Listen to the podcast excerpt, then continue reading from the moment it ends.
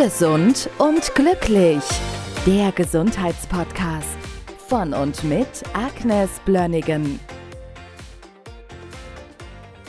In meinem Umfeld kenne ich das insbesondere von Männern, die haben sehr früh keine Haare. Deswegen lass uns doch mal über das Thema Haarausfall sprechen, über die Gründe, was es sein kann, was schlimm ist, was nicht so schlimm ist. Kommt es bei dir in der Praxis vor, das Thema Haarausfall? Oh ja, also vor allen Dingen im Frühjahr und im Herbst. Das ist ja wie bei Tieren, wenn Fellwechsel. Wie ein Mausern so ein bisschen. okay. Also Haarausfall haben wir eigentlich immer. Also angeblich können wir so bis zu 120 Haare pro Tag verlieren. Also ich habe sie nie gezählt, aber man sieht das schon mehr oder weniger, dass es im Frühjahr und im Herbst ein bisschen mehr ist. Da bin ich immer ganz entspannt. Aber das ist eigentlich nicht das, was die Patienten sehr beunruhigt. Also wenn Haare wirklich massiv ausfallen, dann gibt es verschiedene Gründe dafür. Einerseits können das Toxine sein, Medikamente sein, Schwermetalle sein, falsche Ernährung sein, Viren sein, Bakterien sein, Pilze sein. Stress kann Haarausfall machen, ein Schockzustand, ein seelischer Schockzustand kann auch einen Haarausfall verursachen. Das muss man natürlich anamnestisch ermitteln, was davon eigentlich zutrifft. Und dann gibt es natürlich verschiedene Wege, da ranzugehen. Hormone können das auch sein, also Schilddrüsenprofil. Also wir haben eine Laboruntersuchung, da können wir, das nennt sich wirklich Haarausfallprofil. Da sind die wichtigsten Mineralien dabei, die fehlen können. Wenn man Haarausfall hat, dann macht man ein kleines Blutbild. Vitamin B12, Folsäure, Vitamin Biotin, Zink im Vollblut, Schilddrüsenwerte werden dabei untersucht, Transferinsättigung, also um zu gucken, hast du einen Eisenmangel, das auch vielleicht einen Haarausfall machen kann. Das ist jetzt eine einfache Geschichte eigentlich. Wenn man das dann sieht, dann weiß man, ach ja, da muss ich ansetzen.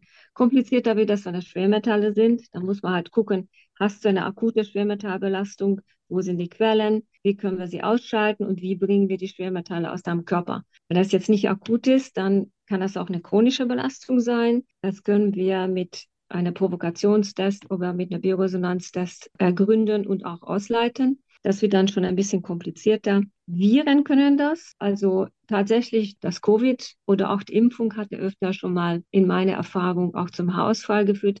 Das erholt sich nach einer Weile mit einer entsprechenden Therapie. Da gucken wir auch nach den Mikronährstoffen und gucken, dass das Immunsystem wieder vernünftig arbeitet. Wir haben auch Mangelzustände durch die Ernährung. Also viele Veganer und Vegetarier mangeln an schwefelhaltigen Aminosäuren, die sehr, sehr wichtig sind, damit Haare und Nägel gebildet werden. Das muss man natürlich dann auch sehen und ersetzen.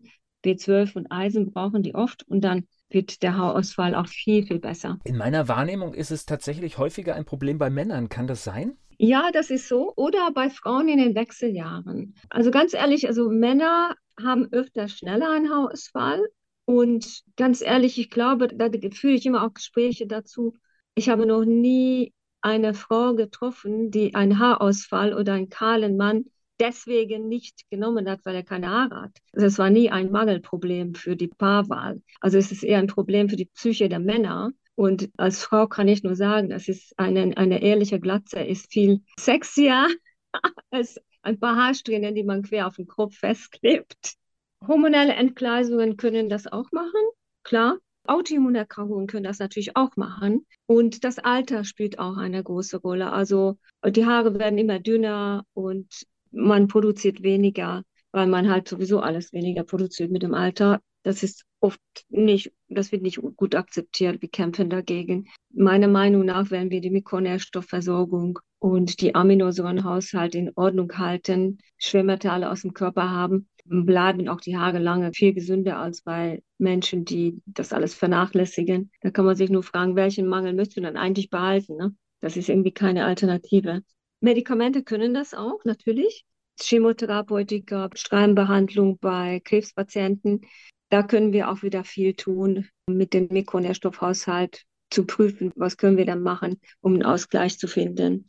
Schulmedizinisch gibt es Medikamente, kortisonhaltige Medikamente, äußerlich und innerlich, also systemisch wirkend. Außerdem gibt es ein paar relativ problematische Substanzen wie das Finasterid, Finasterid hat schwere Nebenwirkungen.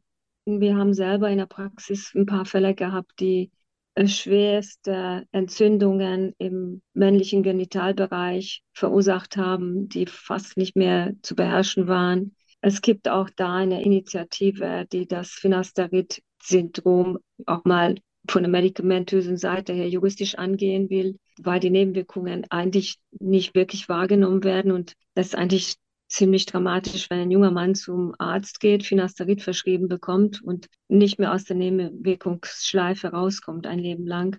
Das kann ziemlich dramatische Folgen haben. Und ich glaube, das ist einer von den Medikamenten, die man auch nach einer Haartransplantation sehr lange nehmen muss. Es gibt da noch ein zweites Medikament, ebenso nebenwirkungsreich. Das muss natürlich jeder selbst entscheiden, ob ein Haarausfall akzeptiert wird oder einen anderen Weg gegangen wird mit diesen Operationen, die auch noch Nachfolgen haben, indem man ein Leben lang zwei Medikamente mindestens noch dazu nehmen muss, damit die Haare auch da bleiben, wo man sie implantiert hat.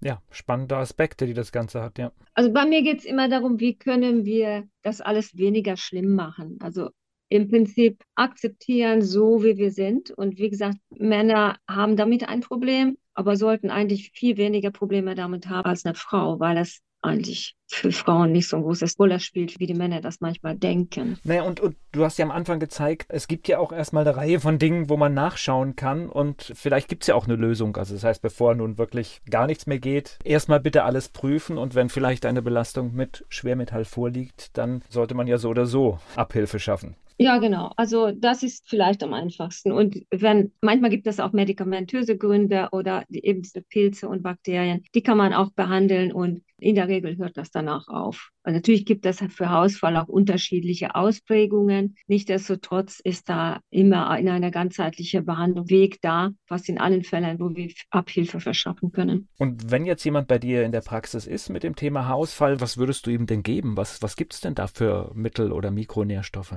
Ja, gut. Also wie gesagt, wir würden dann individuelle Untersuchungen machen, je nachdem, was aus der Anamnese rauskommt. Aber häufig kommen vor bestimmte B-Vitamine, bestimmte Eisenpräparate, Zink, Selen, Kieselerde, schwefelhaltige Aminosäuren, Vitamine und Aminosäuren. Also im Prinzip kein Hexenwerk, angepasst an der jeweilige individuelle Mengesituation.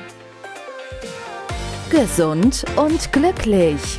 Der Gesundheitspodcast von und mit Agnes Blönnigan.